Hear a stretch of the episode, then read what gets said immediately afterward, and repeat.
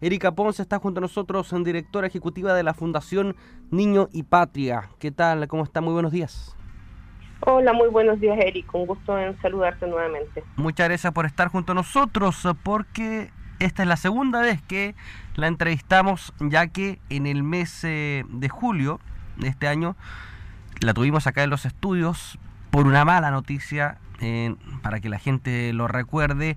Eh, Fundación Niño y Patria está a cargo de, eh, hogar Catalina Kane, aquí en, la ciudad de Osorno, y este hogar se quemó a mediados de este año 2022, dejando a un joven lamentablemente sin vida. De eso ha pasado tiempo y queremos saber cómo ha evolucionado el trabajo de la fundación aquí en la zona. Pudieron salir adelante, tengo entendido que se cambiaron de residencia. Primero que todo, ¿se pudo esclarecer lo que ocurrió a mediados de año, Erika? Eh, bueno, primero comentarte que sí, que hemos estado haciendo un trabajo bien interesante en, la nueva casa donde estamos. Pudimos eh, cambiar con los adolescentes y el equipo en su conjunto. Eh, estamos en una casa mucho más grande, que tiene más espacio donde se puede hacer un trabajo de intervención mucho más interesante con los adolescentes con los que estamos trabajando. Respecto a la situación del incendio del mes de, julio, de finales de julio, la verdad es que no puedo hacerte mayores comentarios porque todavía está en proceso de investigación. Ok, ok, perfecto. Esa casa ya se devolvió a su propietario, me imagino, y ya no tienen nada que ver como fundación con esas dependencias. Exactamente, estamos trabajando en, hacerles alguna, algunas mejoras a esa casa para devolverla como estaba a, la persona que nos arrendaba la, casa. Sé que no pueden referirse mucho porque existe un proceso judicial de por medio, pero el menor que fue eh, formalizado, ¿ustedes siguen representándolo? Eh, seguimos teniendo un vínculo, un vínculo con él en las dependencias donde está hoy en día en Valdivia. Ya, ok. ¿Sigue en, una en un hogar de la fundación? Eh, no, en, un hogar de la, en, ninguna residencia de la fundación, él está en momento en, un centro de internación provisorio en Valdivia eh, y seguimos con un vínculo con él, pero como te decía, no puedo dar más eh, información porque todavía estamos en este proceso de investigación. Ok, ok. Hoy en día están en una nueva residencia, no vamos a decir dónde están, por eh, protección a, los menores, pero me imagino que gran parte de la población sabe dónde se encuentran estos menores, en una zona también residencial. ¿Costó mucho eh, alcanzar un acuerdo para buscar otra residencia, teniendo en cuenta que no es muy bienvenido por parte de la ciudadanía cuando llegan menores eh, vulnerables, también adolescentes, a residir a un hogar? Sí, por supuesto, como yo te comentaba la, en la entrevista anterior, no fue fácil encontrar una casa, uno, que cumpliera con eh, las condiciones que necesitamos ya para atender aproximadamente a 20 adolescentes, que sea lo suficientemente amplia, que tengan los dormitorios necesarios para cada uno de ellos, para que estén eh, cómodos, también para que esté cómodo el equipo de trabajo, que son aproximadamente entre 20 y 23 personas, eh, trabajamos con una corredora de propiedades ahí que se portó muy bien con nosotros, pero claro, vimos distintos espacios en, en Osorno y muchas veces cuando llegábamos y los vecinos se enteraban eh, cuál iba a ser el destino de la casa, muchos de ellos oprimían, no querían, o los mismos dueños eh, no les gustaba la idea de que vendernos la casa, pero finalmente llegamos donde estamos, que es un espacio muy adecuado, muy bueno, donde se puede hacer un trabajo bien interesante con los adolescentes. ¿Cuántos, ni ¿Cuántos niños tienen actualmente ahí? En este momento tenemos ocho niños viviendo en la, en la residencia. Ok. La quería llegar a un punto, así que es bastante delicado porque nosotros también hemos tenido acceso a algunas declaraciones de los vecinos que viven ahí al lado del, hogar donde está emplazado y no están contentos. Entienden la situación vulnerable, pero también hay que entenderlos de alguna manera.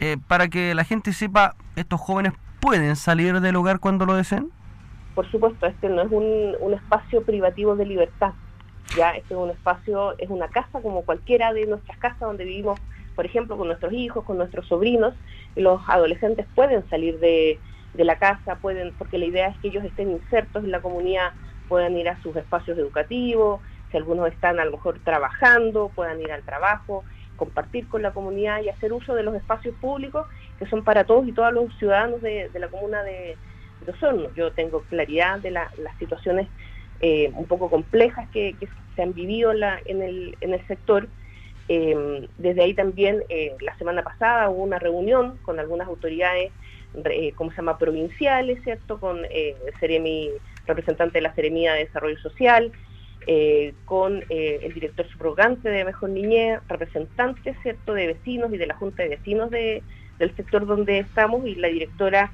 de nuestra residencia.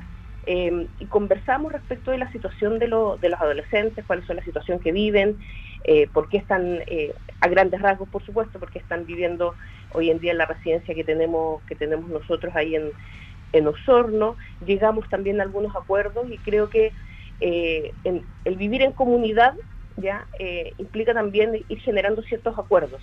ya em, y estamos en eso, estamos generando acuerdos con los y las vecinas que viven alrededor nuestro, para que ellos también conozcan la realidad de los adolescentes eh, la Junta de Vecinos o alguno de ellos estuvieron, por ejemplo, celebrando el 18 de septiembre en la, en la residencia con los adolescentes.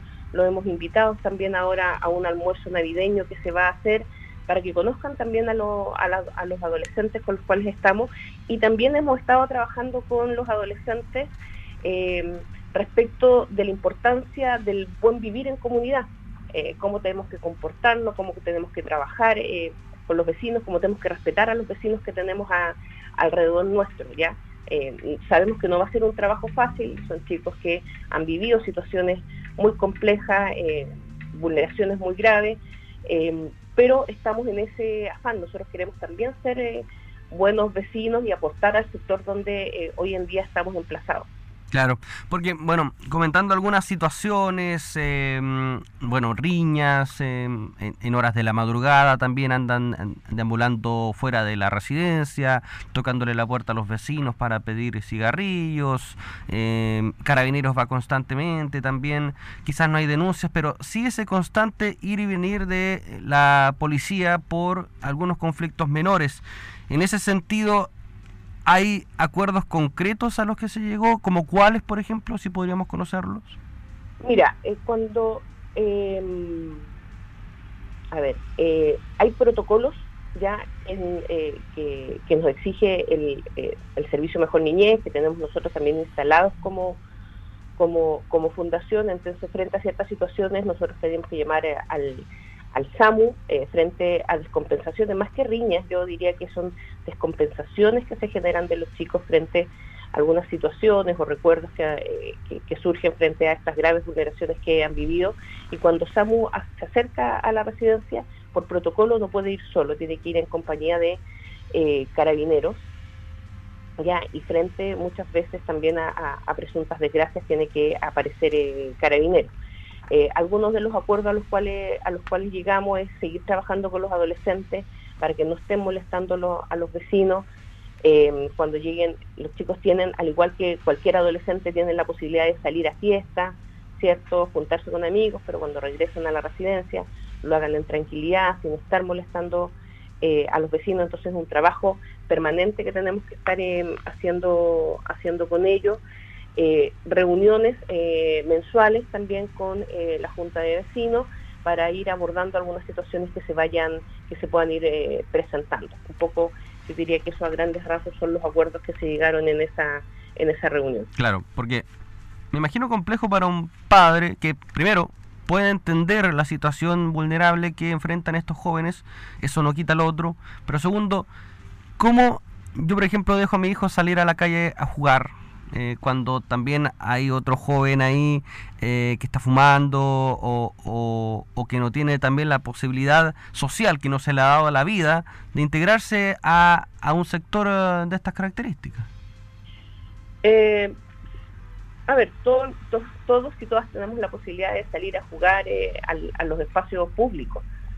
Entonces, por eso te digo, es importante que nosotros trabajemos con los adolescentes con los que estamos a respetar eh, el, espacio del otro y viceversa, nosotros, los otros ciudadanos, eh, personas que viven también a lo mejor en el, mismo territorio o en otros, también tienen que aprender a respetar la movilidad y la posibilidad de movernos de los adolescentes que están en la residencia. Entonces, por eso yo te hablaba hace un rato atrás del tema de cómo trabajamos el buen vivir en comunidad y cómo nos respetamos también eh, mutua, mutuamente. Pues tú lo decías al comienzo, cuando me preguntaste respecto de eh, cuánto nos costó encontrar una casa, también existe eh, cierta discriminación hacia, los, hacia los niños y niñas eh, que son atendidos hoy en día por mejor niñez, antes mal llamados los niños los niños Sename. Entonces, como también aprendemos a, a respetarnos unos y otros, estamos trabajando nosotros con los adolescentes que tenemos en la residencia para que aprendan a respetar a los y las vecinas que tenemos al, alrededor, ¿cierto? Que es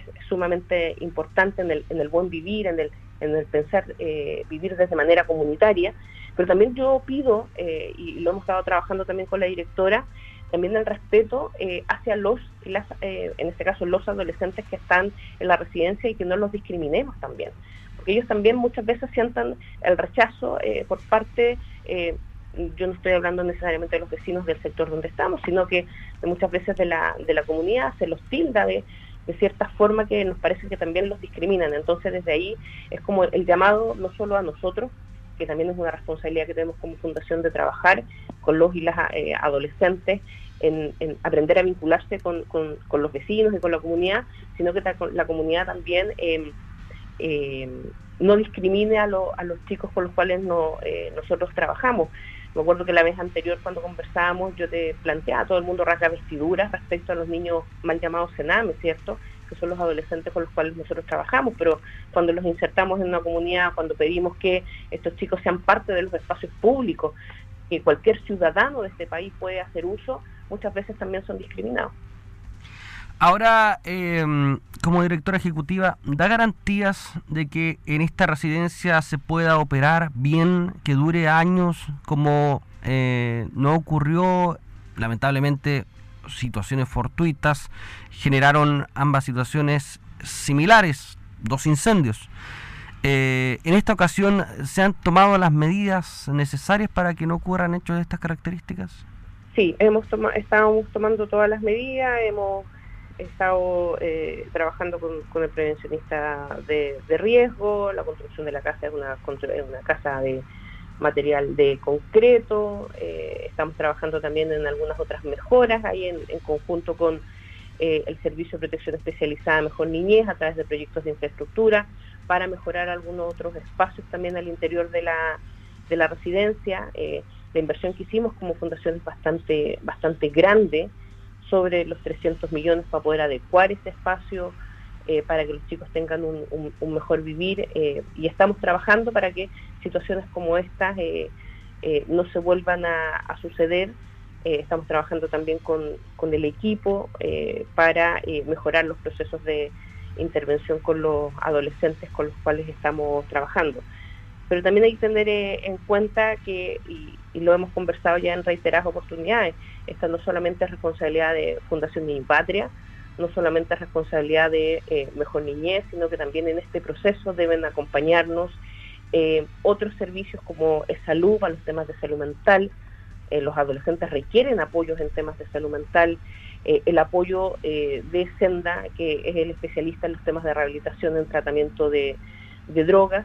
Ya Entonces hay otros actores también comunitarios y del Estado eh, que también son garantes de derecho y que debiesen acompañarnos en este, en este camino. Por eso estamos relativamente esperanzados con la noticia que salió ayer eh, desde la Subsecretaría de la Niñez, con 25 medidas que son de mediano y corto plazo respecto que eh, de algunos temas vinculados al trabajo que hacemos como, como fundación, como por ejemplo la implementación de equipos, como se llama, comunitarios para la atención en salud mental que se supone que se van a vincular a, las residencias. Requerimos el apoyo en temas de salud mental que es tan importante para los chicos con los cuales, con los cuales trabajamos. También el aumento de los cupos en eh, la atención ambulatoria, en los programas de, rehabilitación. Esperamos que algunos de esos cupos puedan llegar a la comuna de Osorno, al programa de drogas que hay allá y puedan atender a los adolescentes con los cuales nosotros estamos, estamos trabajando. Estamos esperanzados con esas medidas. Sí. Eh, ¿Cómo quedaron como fundación después de la noticia de Mejor Niñez en donde finalmente se declara desierta la licitación para auditar la implementación de este servicio que viene o vino a reemplazar el Sename en el año 2021, pero hoy en día parece ser tierra de nadie y también hay algunas personas como la presidenta nacional de la Asociación de Funcionarios del Servicio Mejor Niñez que la declaran como eh, un servicio que no está a la altura de lo que se requiere hoy en día. ¿Se cambió solo el nombre de Sename? A ver, yo creo que, eh, eh, a ver, es un avance eh, la puesta en marcha del, nuevo servicio. Sí, yo creo que se han presentado algunas dificultades importantes en la ejecución. Yo creo que a lo mejor algunos de los errores que cometieron, y no es un error que haya cometido tal vez el Servicio Mejor Niñez, sino que más bien los legisladores, es en dar, poner en marcha un servicio tan grande y con las implicancias que tiene, eh, en un año. Yo creo que la puesta en marcha del servicio debiese haberse tomado más tiempo. Eh, es un servicio que tiene asociados cerca de 1.600 proyectos a nivel nacional. Por ende, eh, poner en marcha en un año un servicio es bien complejo. y en un proceso de, finalización de pandemia. entonces yo creo que ahí los legisladores la verdad es que se equivocaron y en un año era muy complejo poner en marcha un servicio de la envergadura de, del servicio de protección especializada nosotros como fundación no nos vimos afectados en este proceso licitatorio que se invalidó, porque nosotros no tenemos proyectos eh, ambulatorios, la mayoría de nuestros proyectos son residenciales, y fue lo que se invalidó fueron los proyectos eh, ambulatorios. Yo creo que todavía le queda un largo camino eh, a mejor niñez respecto de ponerse al día, poder seguir avanzando. Creo que es un, es un paso, un pequeño paso que se dio, pero eh, todavía nos queda harto camino por recorrer, por eso yo creo que eh, fue muy apresurada la puesta en marcha. Y esto tiene que ir de la mano también eh, con la puesta en marcha de la ley de garantía de derechos, que está en manos de el, ¿cómo se llama? la subsecretaría de, em, de la niñez, donde todavía se están trabajando los reglamentos, donde se exige a los otros actores eh, del Estado hacerse parte del trabajo que se hace en las temáticas de infancia, que hoy en día lo que nos sucede es que muchas veces o en salud o en senda u otros actores que también debiesen ser parte de estos procesos, por distintos motivos no lo son. ¿Estamos viendo una mejor evolución en los menores de Sename a mejor niñez para cerrar o es muy pronto para decir eso? Yo creo que es muy pronto para decirlo. Yo creo que uno de los grandes desafíos que tenemos todavía para que podamos ver eh, mejoras en, los procesos de intervención. Eh, tiene que ver con el sistema de financiamiento eh, del Servicio Mejor Niñez y el sistema de financiamiento que está relacionado con los colaboradores acreditados, que nosotros, las fundaciones y las corporaciones que trabajamos con, con infancia. Yo creo que ahí un desafío para los legisladores y para el gobierno para el próximo año es ese, ver cómo mejoramos el sistema de financiamiento. Al mejorar el sistema de financiamiento, podemos contratar mejores profesionales, podemos tener acceso a mejores oportunidades para los chicos hoy en día estamos trabajando. Erika Ponce, directora ejecutiva de la Fundación Niño y Patria, hablando aquí en primera hora de Radio Sago. Muchas gracias, Erika, por el contacto, que esté muy bien. Muchas gracias, Erika, a ustedes hoy que tengan unas muy bonitas fiestas, ustedes como Radio Sago y también a los distintos ciudadanos y ciudadanas de la comuna de Osorno. Igualmente para los menores también, que esté muy bien. Chao, gracias.